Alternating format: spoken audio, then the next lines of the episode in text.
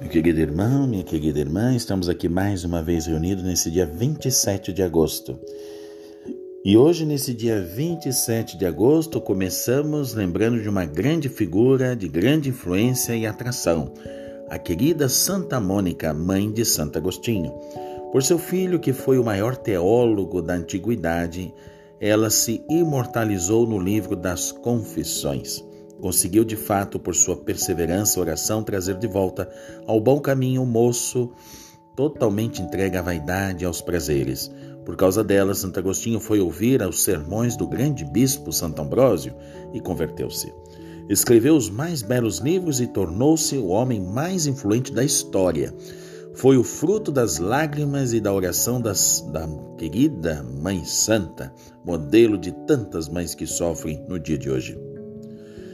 Também vamos lembrar, partindo na Inglaterra, que é lembrado o bem-aventurado Domingos Barbieri, sacerdote passionista, falecido em 1849.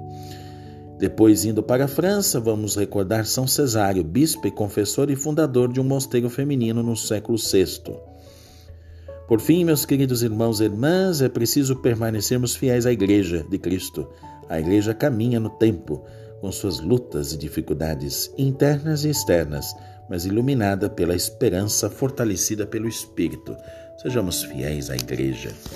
Eu desejo a todos a paz, a bênção de Deus e voltamos aqui amanhã, se Deus quiser.